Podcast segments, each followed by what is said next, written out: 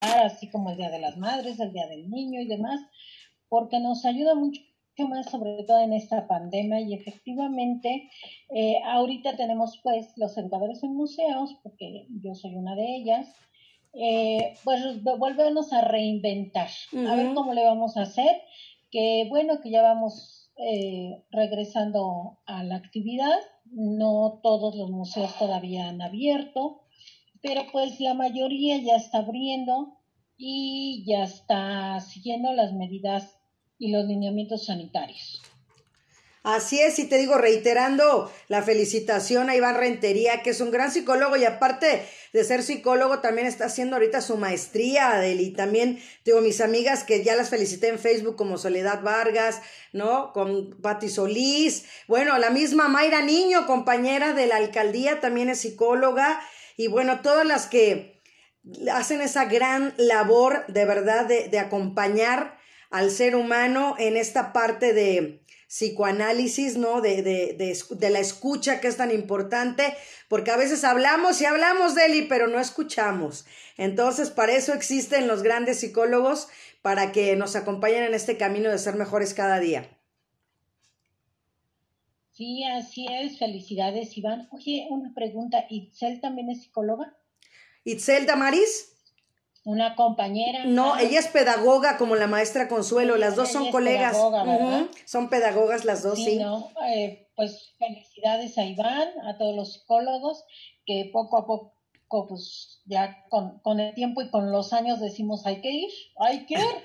Oye, es que, es que es necesario, de verdad, Eli, yo siempre lo he dicho, eh, hacer catarsis. Ayer, ayer lo decíamos en el programa precisamente con nuestro invitado, eh, que tenía un cuadro que se llamaba precisamente catarsis y eso es lo que tenemos que hacer, hacer catarsis porque luego nos comemos todo, nos guardamos todo y luego lo desechamos con quien no se debe y de la mal manera y luego se, se, se expresan enfermedades, que eso es lo peor, ¿no? Eso es lo peor este, que las enfermedades se vienen para nosotros. Entonces, hay que tener esa salud mental. Yo creo que es un día de reflexión también, aparte de este tema tan importante de, de, de los museos. Esa es una parte también, ir a hacer catarsis ahí al museo, ir a conocer, ¿no? A, a, a tener unos momentos de, de, paz, de tranquilidad, de serenidad, de conocer los diferentes museos, que también ahora tenemos esa ventaja de toda la tecnología, tenemos que agradecer la, los, las visitas virtuales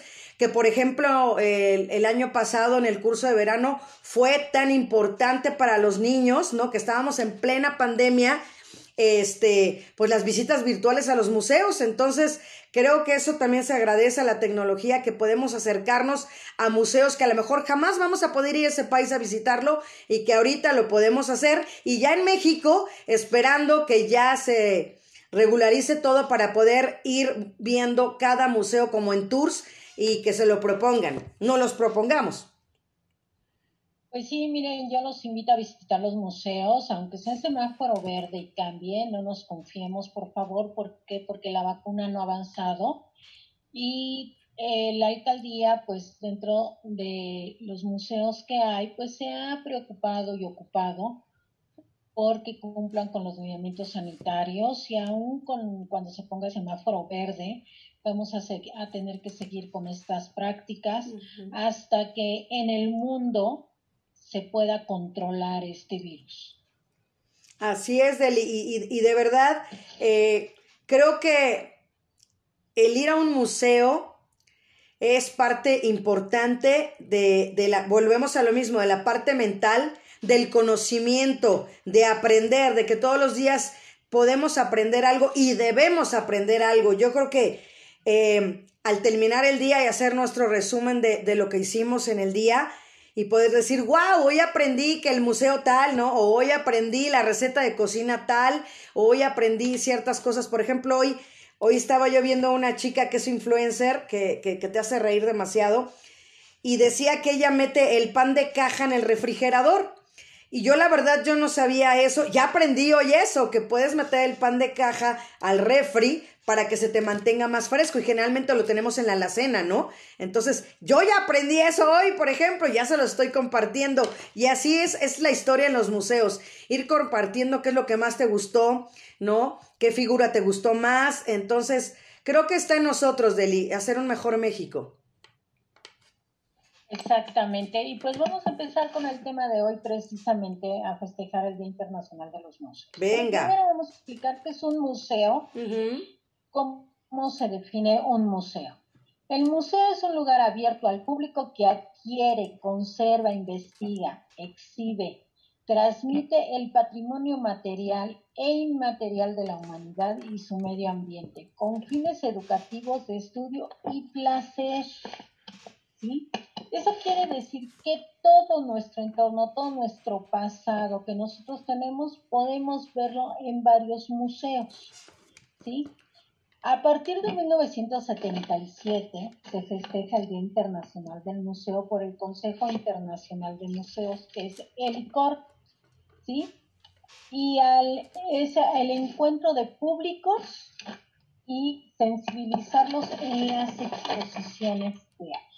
Pero, ¿qué es el ICOM? Me van a decir muchas veces, ¿por qué le ponen el Día Internacional de los Museos? No sé por qué sí, ¿no? Bueno, el ICOM es la principal organización de museos de alcance global.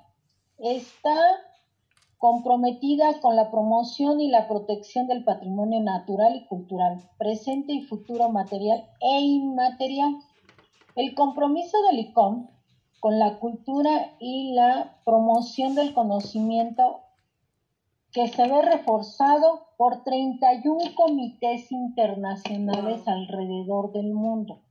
¿Sí? O sea, no están solitos, hay muchos que los apoyan. ¿sí? Entonces, todos son para beneficio de la comunidad. Siempre todos nada más van a buscar el beneficio de donde estén, en cada región, en cada país, en cada ciudad. ¿sí? La organización está involucrada también en la lucha contra el tráfico ilícito y protección de, situaciones difíciles en los museos.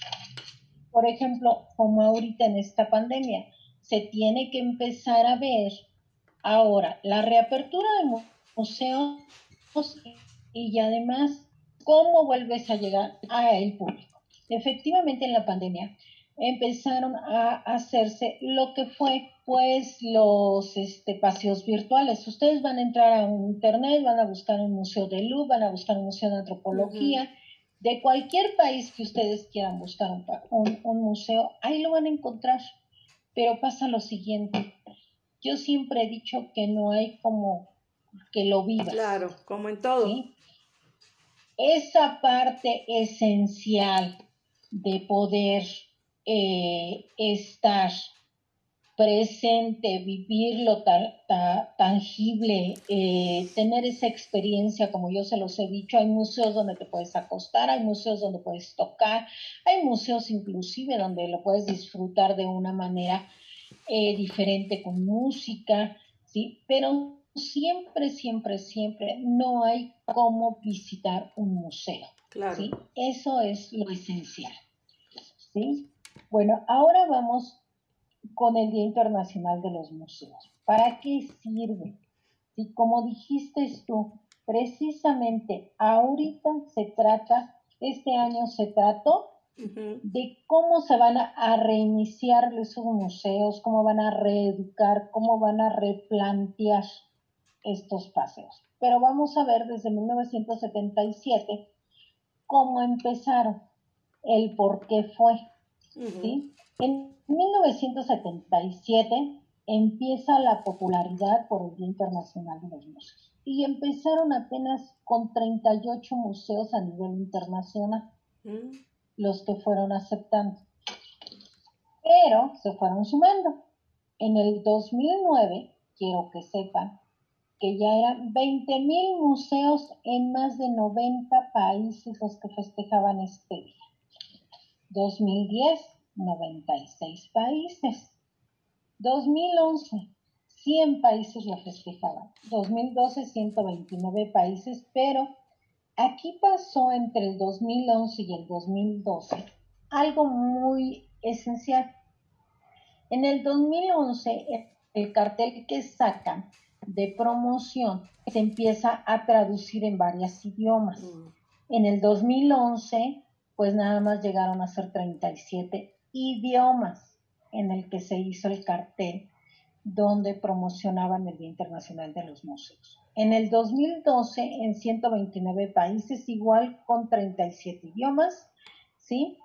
Y en el 2020, 37 mil museos en 158 países, en 38 idiomas se hizo este cartel. Para que vean ustedes la importancia que ha ido adquiriendo poco a poco y que se han ido sumando más cada día, más cada día y más cada día. ¿Sí? Ahora, ¿cuáles son los retos que se enfrenta ahorita con esta pandemia? ¿Sí? Es crear, imaginar, compartir nuevas prácticas de creación de valores nuevos, inclusive de negocios. ¿Por qué?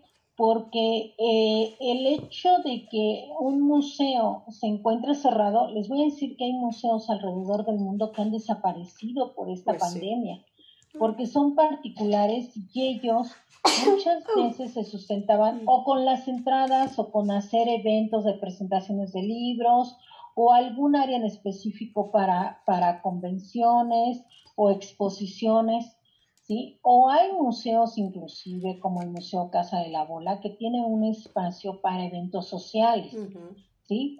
Entonces, al no tener esos ingresos, desgraciadamente hay museos que han cerrado. Aquí nosotros tenemos ahorita dos muy importantes en la alcaldía, que es el Museo de la Fotografía, que ya no existe, que, ya, que ya desapareció, que estaba aquí en Cuatro Caminos, y el Papalote Museo del Niño, que están en que lo abren o no lo abren de acuerdo a, donaciones que ellos necesitan de fundaciones para poder abrirlo, porque necesitan mantenimiento, son muchas las personas que trabajan y todo, y pues a todos hay que pagarles. Claro. Entonces, al cerrarlo, por mucho colchón que hayan tenido los museos, que digan ustedes, ay no, pues es que al Museo del Niño entraban tantos niños. Eh, San Google dice que entraban tantos niños al año, ¿no? Y entonces teníamos muchos, ¿no? Pero ¿qué es lo que pasa? Ese colchón se fue acabando. Sí, hay que tener en cuenta que los museos duraron cerca de un año cerrados.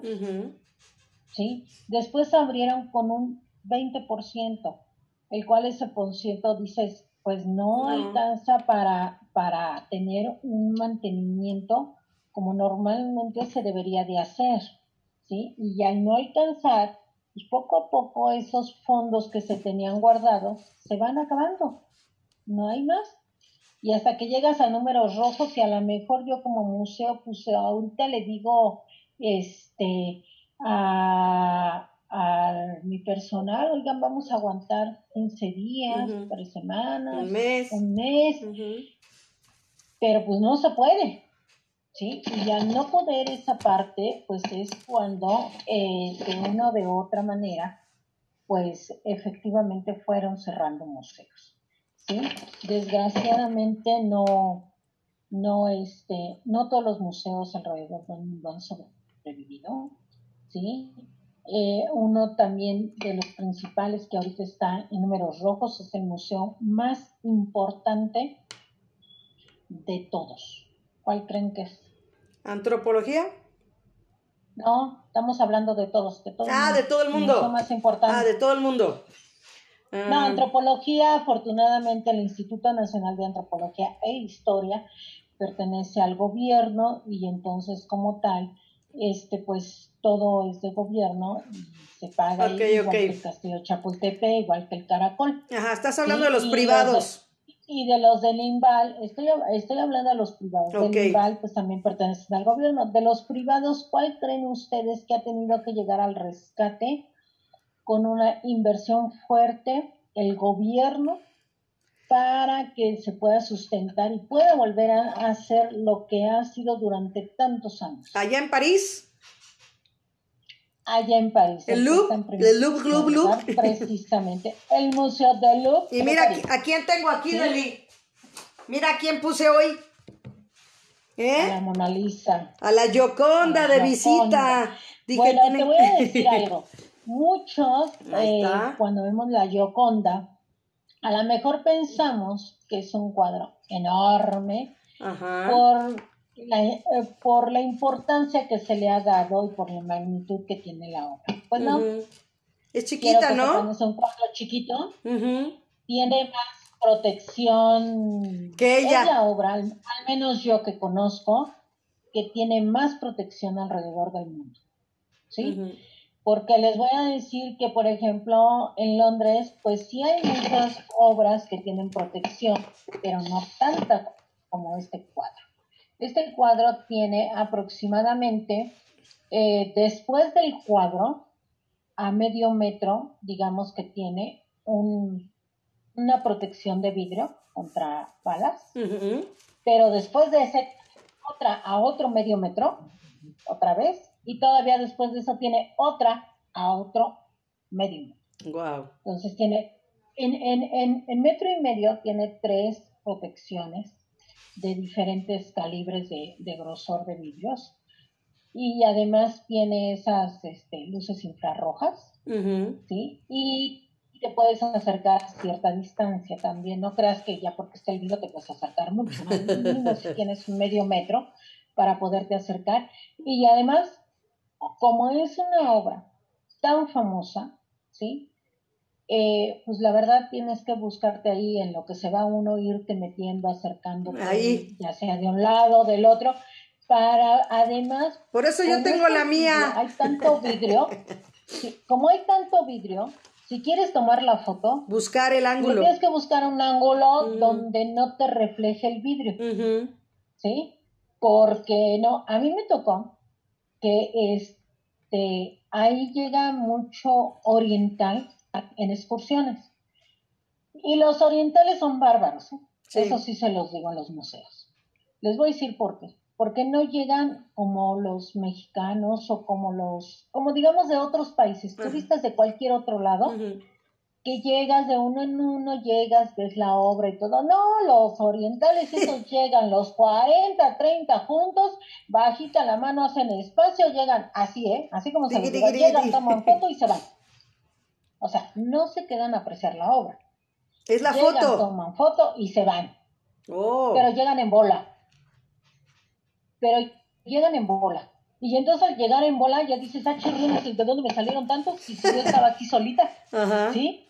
Y este, y así, inclusive mi hija, este, la mayor, me acuerdo que en Florencia, este, me dijo, a esos orientales que vienen ahí, porque ella me decía que son chinos, japoneses, no, no te metas en problemas, orientales, punto. Exacto. de, de esos países. Entonces ya ella sabía. Esos orientales que vienen ahí ahorita me los voy a vacilar. Porque mi hija, es la primera vez que fue, tenía 12 años. Y yo, ¿cómo? Espérame. Y entonces mi hija se paraba enfrente, según ella muy conocedora, apreciando X obra, cualquier cuadro. Y se le quedaba viendo y se iba de un lado, y se iba de frente y del otro lado, como toda, si fuera una gran conocedora, ¿no? Entonces, llegaban los orientales a tomar foto y no faltaba uno o dos que mínimo sí se quedaban como diciendo, a ver, esta niña que está viendo. ¿Qué tanto ve? ¿Qué tanto ve? ¿Sí? Es que sabes qué, Deli, sabes qué, Deli, es que los orientales como no ven, por eso no las ah, ven. No, pero, yo creo por eso, porque los ojitos los tienen Como están así, no ven, así como yo en las fotos dormida. Ándale, así es que les voy a platicar. Voy a hacer ahí un paréntesis. Les voy a platicar. Nosotros para nuestro trabajo siempre tenemos que tomar foto de evidencia. Entonces siempre tomamos foto del programa que estamos. En este caso, por ejemplo, yo ahorita estoy tomando uno para que esta Martita sonría, porque siempre sale con caras y gestos. Bueno. Y como Martita está viendo la pantalla de la computadora, entonces siempre sale como que está dormida. Meditando. Y el otro día sí le, ajá, y el otro día sí le dije, sí, a la hora que estabas dormida. Dice, no, Dices que veo para abajo. Pues sí, pero en la, en la foto sale que estás dormida. ¿Sí? Entonces yo le dije, y digo, yo tengo evidencia de que los programas te duermes. ¿Sí? Y le da risa. Porque entonces eh, eh, nosotros nos vemos así porque ella eh, ve hacia abajo. Ajá, estoy leyendo. O lee algo, cualquier cosa. Pero este, si viera de ella de frente, pues se ve despierta. Entonces, entonces a mí se me hace que Martita tiene algo de oriental. Exacto, sí. Sí. Sí. Entonces, por eso. Sí, pero los orientales así llegan, y te digo, ellos llegan en bola, así. Eh, en los lados donde me ha tocado ver, en los museos donde me ha tocado visitar y que, me he topado con algunos orientales, siempre me ha pasado igual. Llegan en bola, 20, 30, mm, dependiendo de cuánto sea la excursión, toman foto y se van. Oye, Deli, pero ¿la foto es directamente a la obra o se ponen ellos y la obra atrás? ¿Cómo es? No, no, la foto es directamente a la obra. Ok. O sea, haz de cuenta, ellos toman. Y empiezan los vigilantes, no flash, no flash, no flash, y ya los orientales les da exactamente igual. Lo toman con sus teléfonos, con sus cámaras, con todo flash. Entonces, imagínense una obra que recibe tanta luz donde no está permitido porque la puedes dañar. Sí, no. Si no es porque los museógrafos no quieran o los curadores no quieran que reciban ese tipo de luz, sino que se daña la obra. Yo les digo, tan solo en el Museo de Antropología, si alguien va y toca una de las piezas, le digo, imagínense, permítanme empezar el coro de la persona. Es la hora de la... De sí, es la hora. la hora de presentarse. imagínense, sí, Imagínense ustedes que vaya Deli y agarre una pieza de un solo lado. Luego va Marta y la agarra del mismo lado. Aquí. Luego va esta Alicia Palafox, la agarra. Luego Guadalupe, luego José Luis, Natalia. Nancy. O sea, así todos, María, Nancy, todos los que estamos. Y entonces la grasita que nosotros tenemos, que producimos por naturaleza en el cuerpo, se va comiendo ese pedacito y al paso va desapareciendo. ¿Sí? Eso es en una piedra. Ahora imagínense ustedes en, un cuadro. ¿sí? Si tú le pones tanta luz, lógicamente los colores de ese cuadro, sea la técnica que se hace en acuarela, sea al óleo, sea la o sea, como sea, ¿sí? Y lógicamente se van a ir opacando y van a ir desapareciendo. Bueno, pero a los orientales les viene valiendo gorro. Ellos llegan, toman sus fotos con flash y se van. Mm. O sea, no tienen esa parte de apreciar lo que están viendo. Eso es algo que distingue de los demás. Yo siempre que recorro uno de los museos trato antes de informarme de qué se trata la exhibición y de ver cuáles son las piezas que para mi gusto voy a ir a ver. Entonces, en esa pieza en esencial es donde me paro yo a apreciarla, a saber de dónde fue, a tener su historia de la pieza. ¿Sí? No crean que me paro en todo el museo y lo recorro todo, no. Yo voy nada más a lo esencial. Lo demás lo voy recorriendo, voy, voy observando, pero no me detengo a verlo con, con definición. Perdón. Con así. Entonces. Con eh, lupa. Y con lupa. Exacto, con lupa. Ahora, les voy a hablar de los museos más importantes del mundo. ¿Cuáles son? Ajá. ¿Sí? Nada más les voy a dar los nombres para que, si ustedes tienen por ahí una plumita. Yo sí voy a anotar. Y después busquen ahorita sus paseos virtuales. Porque todos estos museos tienen paseos virtuales. Ok. Sí, como dice Martita, a lo mejor no vamos a poder ir a muchos, ¿sí?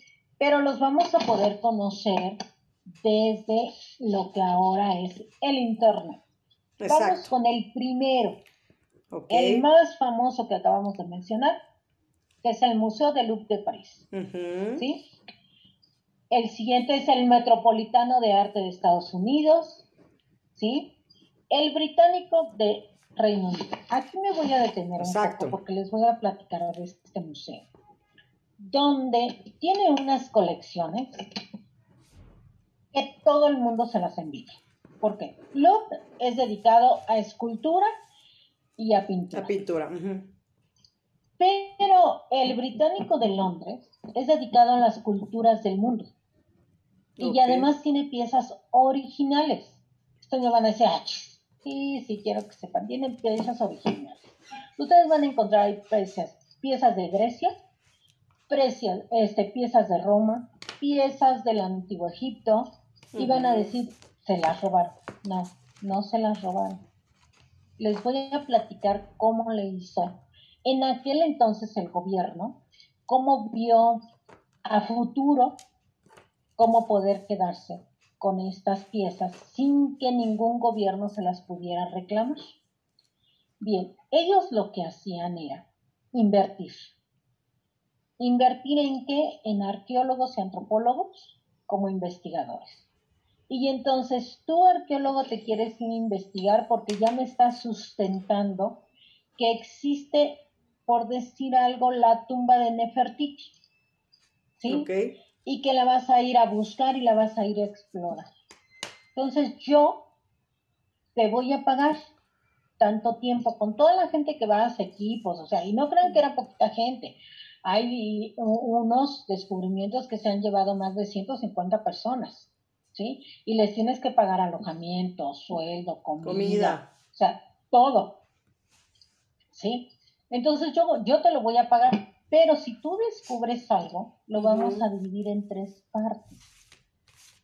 Lo la primera parte va a ser para mí, porque va a ser con lo que a mí me vas a pagar lo que se descubrió. Ok. La segunda parte se va a quedar en el gobierno donde estés, en el país donde estés, para que ahí también tengan parte de ese descubrimiento. Y la tercera parte va a ser para ti. Pero si tú la quieres vender, al primero que le puedes vender va a ser a mí. Okay. Y ya el segundo va a ser al país de origen del mm. descubrimiento. Entonces muchos de aquellos antropólogos que, o historiadores que descubrieron tumbas de Egipto, pues pusieron a la venta su parte y entonces el museo se las compró.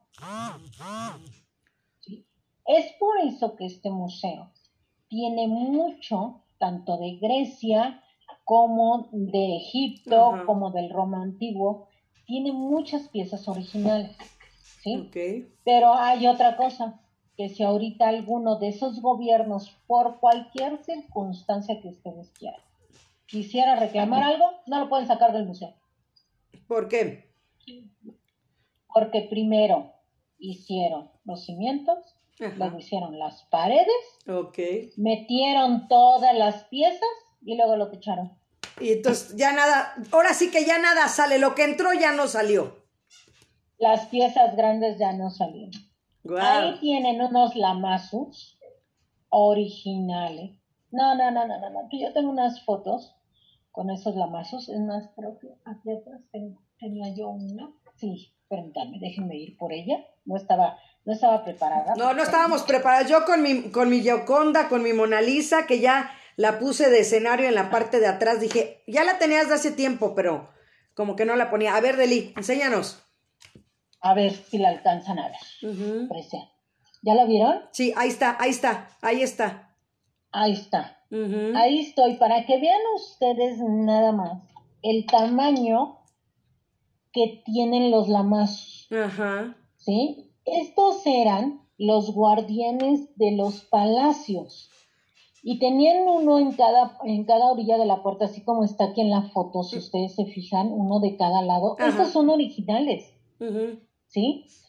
Los tenían para que la gente pensaran que todo lo que había dentro era enorme y el que mandaba ahí era, pues estaba por ahí, por eso mandaba, ¿sí? Para que vean, este precisamente esta foto es de ese Museo del Británico de Londres, ¿sí? Y les digo, imagínense ustedes si al rato quisieran de una o de otra manera reclamarlo, por cualquier circunstancia que se pudiera dar, que ya la ley cambió y que ahora me lo puedes regresar y que ahora tenemos que ver el penacho Moctezuma para que no lo regresen y que no sé qué, no, pues no se puede. En este museo no se puede porque en este museo lo echaron después y no puede sacarlo. Wow. Ahí tienen un sarcófago de Nefertiti hecho, la cubierta, aparte de que tiene toda, volvemos, toda su historia de ella, pero está hecha con láminas de oro. Está precioso.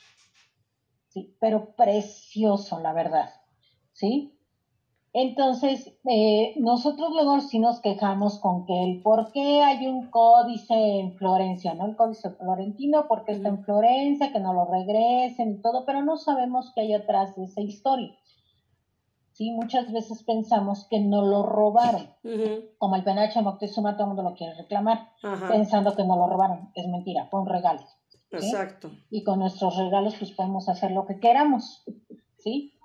Entonces, este, esa es la parte que hay que conocer en los museos, cómo fueron adquiriendo cada una de las piezas, cómo fueron llegando cada una, porque, por ejemplo, cuando uno los visita, dice uno, ay, ¿por qué este tiene de Grecia y por qué este tiene de Alejandría y por qué tiene de...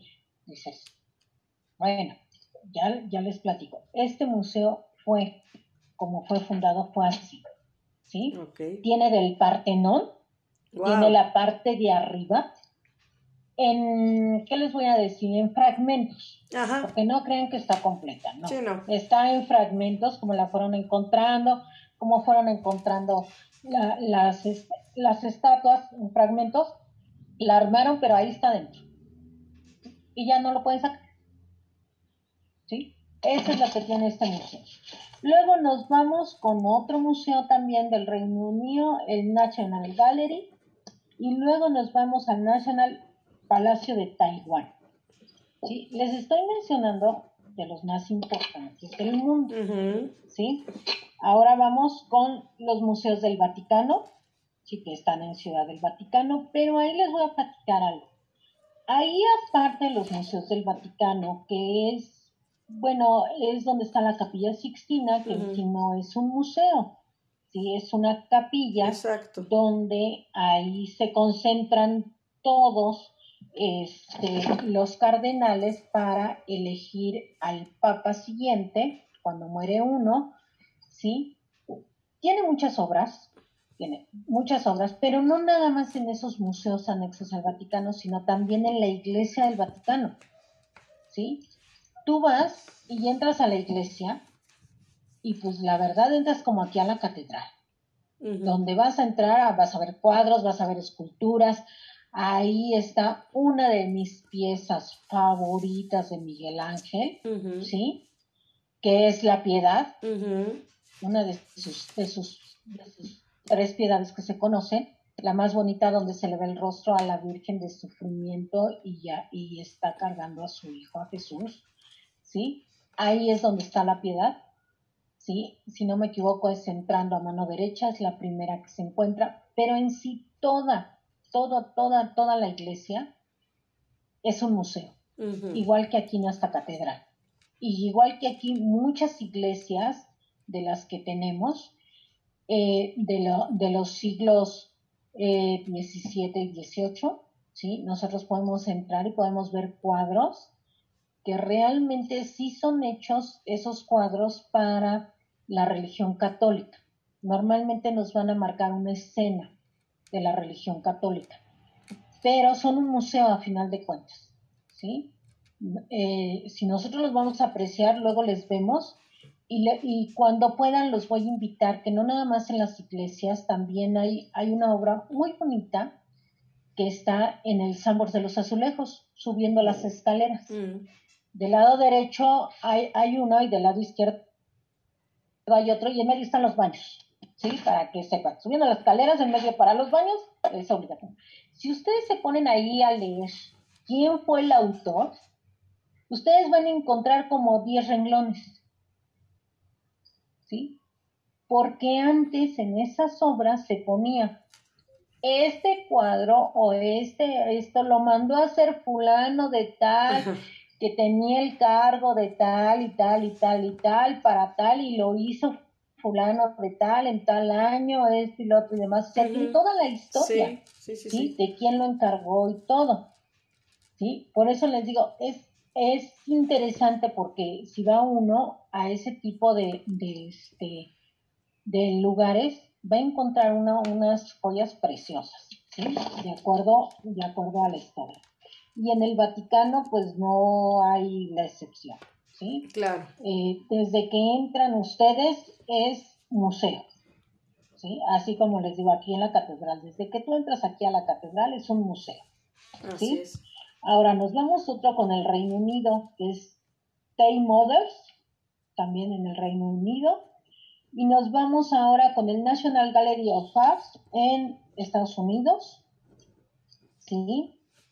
Eh, hay uno en Rusia también, que es el Hermitage, donde eh, pues es muy conocido, pero ¿qué creen? Yo no hablo ruso, entonces pues, no lo entiendo muy bien que digamos. Yo tampoco. El, okay. el, National Centro de Arte de Reina Sofía en España, que tú conoces España, a lo mejor lo fuiste a visitar. No. ¿Sí? Solo el del Prado. ¿No fuiste? Nada más el del Prado. Ok. ¿Y qué crees dentro? Bueno, este está primero que el del Prado, ¿sí? Está uno, dos, tres, cuatro lugares primero que el del Prado. Porque seguimos con el Sommelier House de Reino Unido, el National de Corea, el Pompodium de Francia y seguimos con el del Prado en España, Victoria y Alberto en Reino Unido, ¿sí? Y así nos podemos ir con, con. Pero aquí yo les quiero comentar también otras cosas, ¿sí? Cuando yo quería platicarles de algo que eh, hubiera en estos museos, dije, eh, no les puedo platicar mucho porque pueden entrar a internet uno de otra manera este, lo pueden conocer, ¿sí? Es como viajar. Claro. Y además ahorita con esta aplicación que hay de 3D, está padrísima, ¿sí? Porque ustedes pueden entrar desde una tumba de Tutankamón, pero que sepan, hasta las pirámides de Teotihuacán, para que ustedes se den una idea. Y en donde las pueden ir recorriendo, y en donde ustedes pueden ir buscando y metiéndose y ven otra ventanita y también. No sé si te acuerdas, Marta, cuando estuvimos en el Sumaya, que una de las obras principales que están en el, en el lobby, un cuadro, pueden entrar ustedes también en la, en la aplicación de 3D virtual. Y nos platicaba este Raúl eh, una de, los, de las personas de ahí, el de Servicios Educativos y Comunicación Social del Museo Sumaya, que si se metían, podían ver, ¿sí? En la Virgen, llegar a ver hasta su ojo cómo se le reflejaba el niño que estaba cargando. Sí. Para que vean ustedes que, que estas visitas son hasta muchas veces hasta mejor que el estar ahí presente. ¿sí? Ahí vamos a encontrar muchas cosas muy padres. Entonces se me ocurrió otra cosa. Yo dije, bueno, pues entonces, este, ¿qué, qué les llevaré yo que les vaya a interesar? Bueno, primero vámonos con los museos latinoamericanos más importantes. Y en primer lugar, no porque yo lo diga, no porque esté en esta alcaldía, ni porque esté en México, pero es el que está en la lista. En primer lugar, el Museo Nacional de Antropología. Siéntanse muy orgullosos de nuestro museo. ¿Sí? Luego nos vamos con el segundo lugar, que es el Arco de Lima en Perú. ¿Sí? En tercer lugar está el Museo de Oro en Bogotá. En cuarto, el Museo Imperial Metrópolis de Brasil. Y en quinto lugar, el Museo de Arte Latinoamericano en Buenos Aires, Argentina. Esos son los más importantes de Latinoamérica. ¿sí? porque son muchos museos, ¿eh? no crean que de memoria. Pero entonces yo dije, ¿qué les voy a dar que les interese? En el Día Internacional de los Museos. Pues todo el mundo nos vamos a ir con los más conocidos. Yo aquí pues, me podría ir por el Templo Mayor, me podría ir por el Museo de las Culturas, eh, el del Castillo, el Chapultepec, o muchos de los que hemos visto aquí en la alcaldía, el Sumaya, el de Antropología. Pero se me ocurrió algo. Yo dije, mejor les voy a dar algo que no es muy común y les voy a dar los museos más raros que hay en el mundo. Va. ¿Sí?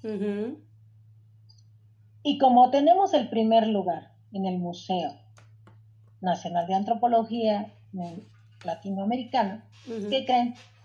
También tenemos el primer lugar en el museo más raro que hay. Y ahí les va. Este es el Museo Sudacuático de Arte, que está en Cancún. ¿Sí? Tiene esculturas sumergidas. ¿De quienes Pues de residentes o de algún personaje por ahí, alguna celebridad y todo, y fueron hechas con material que no dañe el mar y están entre 6 y 6 metros de profundidad en el mar. Wow. ¿Sí? Lógicamente eh, se pusieron como arrecifes también para que los que van a bucear pues, puedan darse ahí su paseíto y todo, pero está en primer lugar mm. también, este de Cancún. ¿Sí? Entonces, vamos con, con el del segundo lugar. O sea, yo les voy a dar unos que así que nada más se los voy a dar y ustedes van a decir como, o sea, ¿cómo? Sí, sí existen.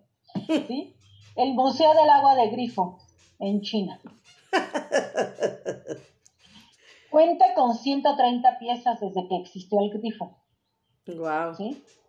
Ha ido evolucionando, para que sepan. ¿Sí? Pero pues por eso les digo, les voy a ir dando unos que se van a quedar así como que, o sea, ¿Qué? ¿Dónde se les ocurrió? ¿Qué dijo? Yo prefiero, el del grifo prefiero mejor el de chocolate que hay aquí, ¿verdad? Pero, pues, o sea, bien. Vamos con el del tercer lugar que tenemos, el Museo Internacional del OVNI. Lógicamente, pues ya con esto tenemos todo de lo que va a hablar.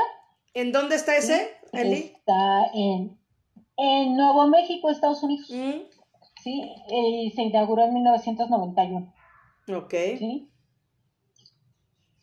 Ah, ahora vamos con... El cuarto.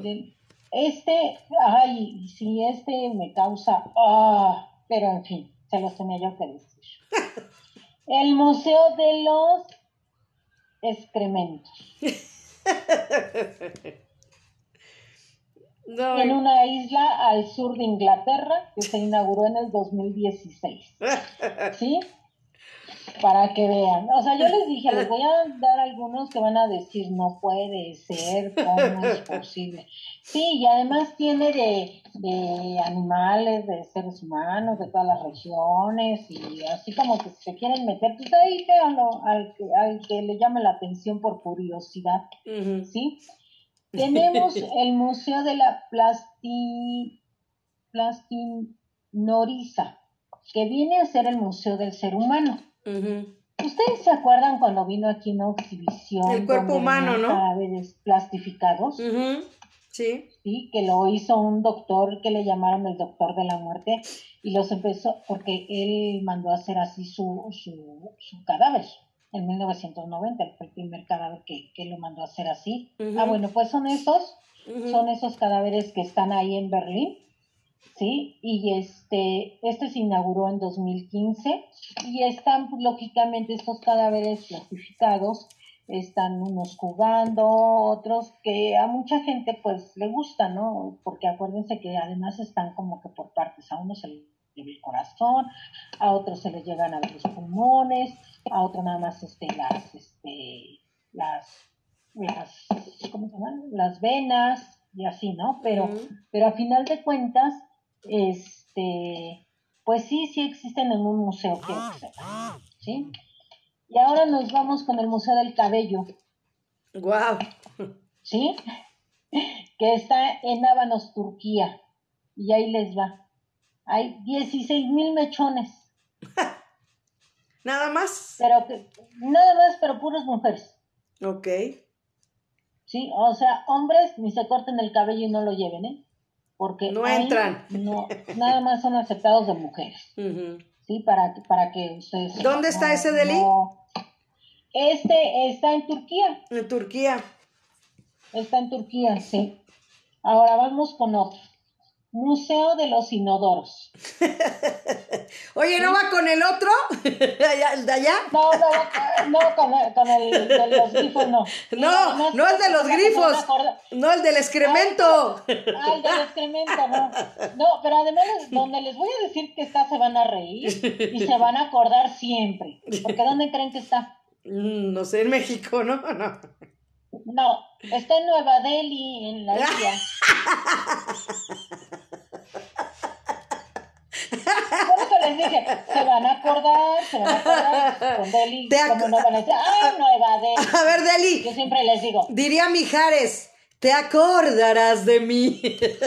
sí, o sea, se van a acordar de mí. Yo siempre les digo, sí, Nueva Delhi se escribe igual. Quítenle lo nuevo y quedo bien. no, Bueno, pues ya, ya, ya eres antigua. Con los inodoros, quiero que sepan.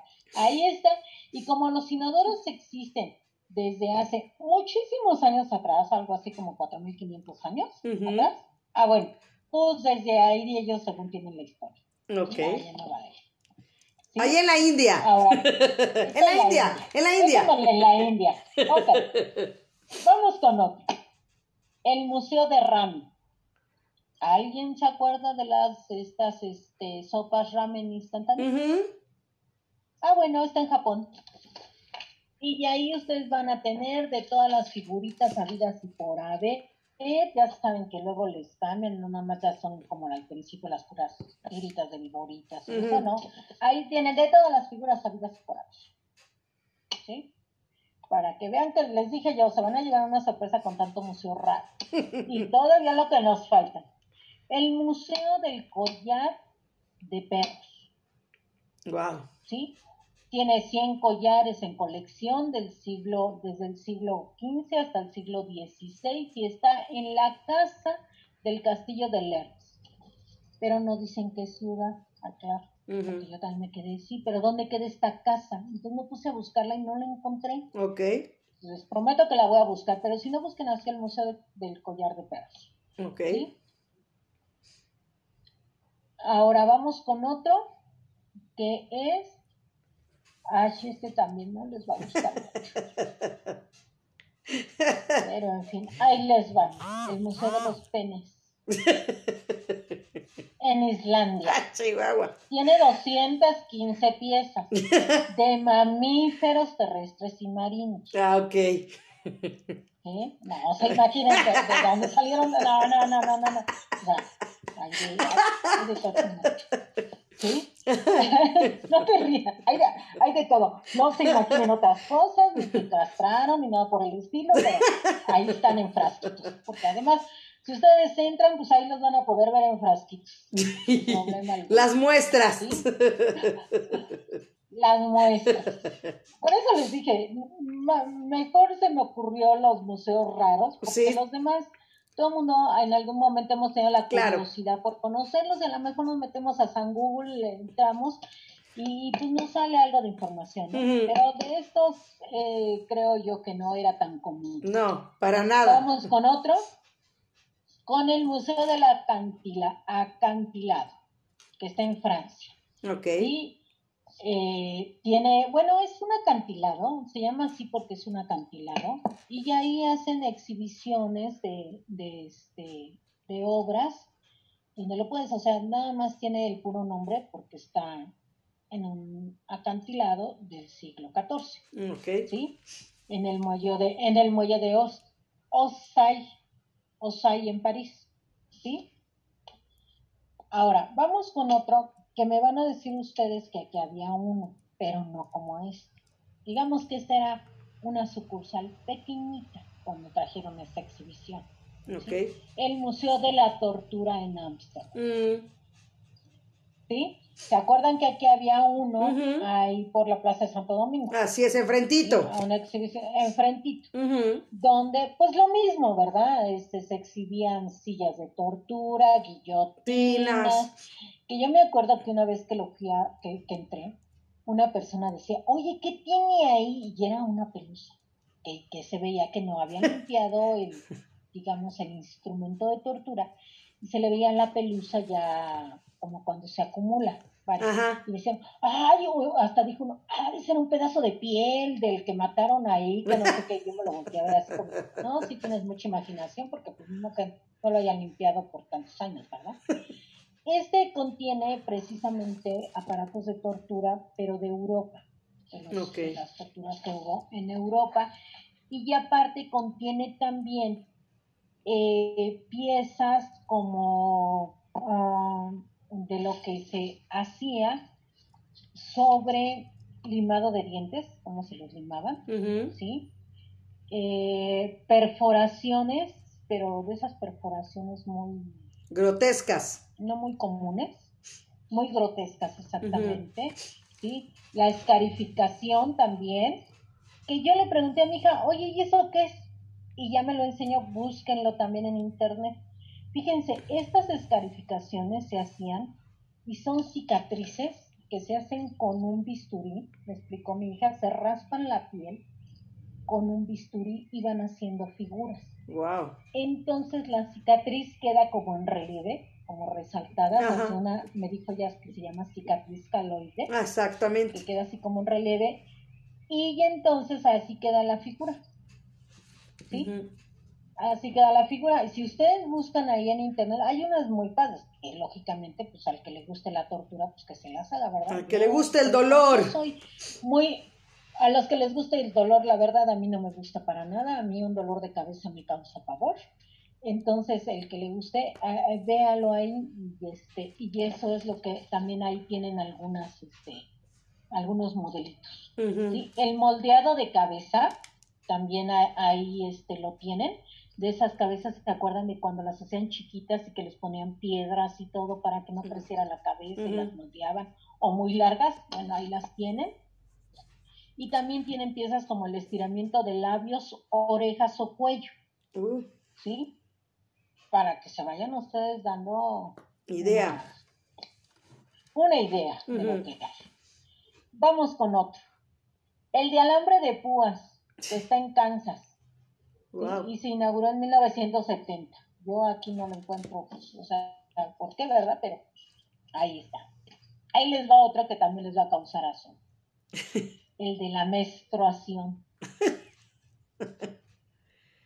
¿Sí? ¿Dónde está ese? Y este lo tiene, este está en Maryland, Estados Unidos. Está en un sótano de la casa de Harry Finlay ¿sí? Y lo inauguró en 1993 y ustedes dirían, pues qué tiene? Pues sí. O sea, como que, pues sí, productos higiénicos para Todos los sabidos y por haber. Todos los modelos. Exactamente. Vamos con otro. El Museo de la Muerte de Los Ángeles, California, 3.000 objetos, calaveras, de cosas sobre la muerte, fotos, ritos humanos, este, piezas humanas, o sea, pedazos, restos humanos, este, cosas de canibalismo, por todo, lo que conlleva toda esta parte que, que yo les dije, esto es este algo que ¿Cuál sería para usted el mejor museo? Ay, pues mira, yo tendría, como, es, perdone, es que nos está haciendo una pregunta, esta, esta María, esta Mari. ¿Cuál sería para mí el mejor museo? Si estamos hablando de la Ciudad de México en el tema de historia, para mí sería el Castillo de Chapultepec. Okay. Si estamos hablando de México en nuestra historia pasada, donde conlleva nuestras culturas, sería el de antropología e historia. Si estamos hablando de México, de nuestro pasado y cómo fuimos fundados, el del Templo Mayor. Y si estamos hablando de arte que conlleva piezas similares a la original con un 99.9 nos dijeron en el Museo Sumaya, que estas piezas como no son originales son yo les digo copias, ellos ya le llaman de otra manera, pero pues al final de cuentas para mí es copias, cada quien puede ponerle el nombre que quiera. eh, aunque sea con una similitud de un 99.9 de autenticidad, para mí es el Museo Somalia. ¿sí? Eso es desde mi punto de vista de la Ciudad de México. ¿sí? Ahora, si nos vamos con alrededor del mundo, a lo mejor muchos no van a coincidir conmigo, pero para mí yo no tengo un museo en especial, yo tengo una ciudad en especial para mí que conlleva todo el arte que es Florencia. Ahí nacieron la pintura, nació la ópera y todo donde tú voltees es arte. Los, las, las fachadas de todo el centro son arte. Tú, vas, tú ves una ventana y es una ventana antiquísima y dices, no puede ser, esto en México ya lo hubieran grafiteado y ahí lo cuidan. Les voy a decir por qué. Si ustedes se acordarán, hace muchos años tuvo una inundación en Florencia y el gobierno los empezó a apoyar y les dijo que cómo querían que los apoyaran, que se habían perdido sus refrigeradores, como nos ha pasado aquí apenas en Chalco, ¿no? acá en Camas y todo. Y los ciudadanos dijeron que no. Que ellos no querían que los ayudaran en sus casas. Que ellos querían que los ayudaran limpiando todas sus obras de arte y conservando los museos porque así iban a llegar los turistas y ellos iban a seguir viviendo del turismo y hasta la fecha viven de eso. Toda Florencia es un arte. Está lleno de museos, lleno de esculturas, lleno de pinturas.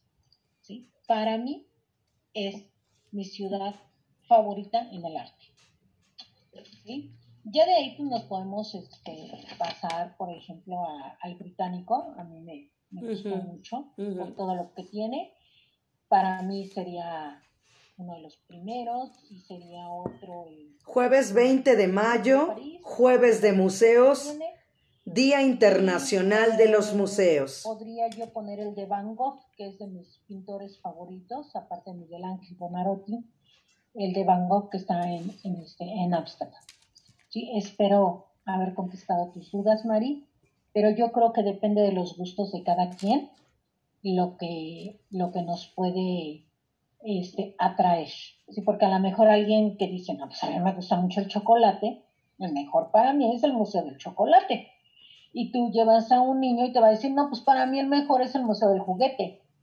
El papalote. Entonces yo, eh, o, el papalote, exactamente, entonces, o, o el historia natural, ¿sí? Entonces depende de cada uno de los gustos que uno tenga creo que ahí es donde podríamos nosotros este, ver cuáles son nuestros mejores museos. Vamos con otro de los raros. El del arte malo. ¿Sí? Y fíjense bien, como es el arte malo, está a un lado de unos baños en un antiguo sótano en Massachusetts. ¿Sí? Y tiene cosas donde ustedes las van a ver como flores deformadas, la Mona Lisa no es casi pintada como nosotros la conocemos, sí. que sepan. Tienen que entrar a ese para que lo vean. Y donde dice uno, ah, chis, a esto le llaman arte, pues ¿verdad? Vamos con, el, con otro que sería el Museo del Pan en Alemania. Este yo creo que a muchos les va a gustar, ¿sí? Porque eh, tiene panes raros, tiene 18 mil ejemplares en exhibición. Y, y, entonces así como que a mí me gustaría probar ese panecito porque se veía bien rico y todo. Bueno, pues ahí la dieta se va a un ¿Dónde está ese, perdón, Deli? Ese está en Alemania. En Alemania. Está en Alemania, sí.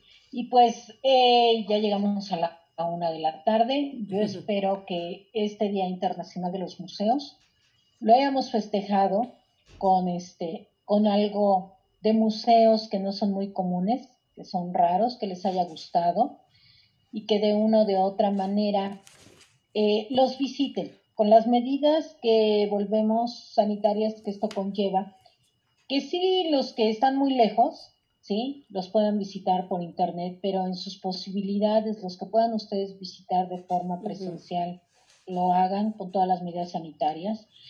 En muchos de los museos son por cita las visitas, en muchos ya los están abriendo y, por grupos pequeños. Por ejemplo, en el castillo donde entraban aproximadamente 4.000 personas al día, pues ahorita entran 1.500 y cuando llegan a ese tope, ahí se paran igual que en el, en el de antropología. La semana que viene me parece que ya se va a abrir el caracol, ¿sí? Entonces, poco a poco, pero de preferencia yo les recomiendo que lo que esté a su alcance los visiten, porque todo eso eh, ayuda a que no desaparezcan los museos, tanto los privados como los, Contribuimos. Este, los, de gobierno. No, ayudan porque trabajan en los museos muchísima gente. Ustedes no saben cuánta gente trabaja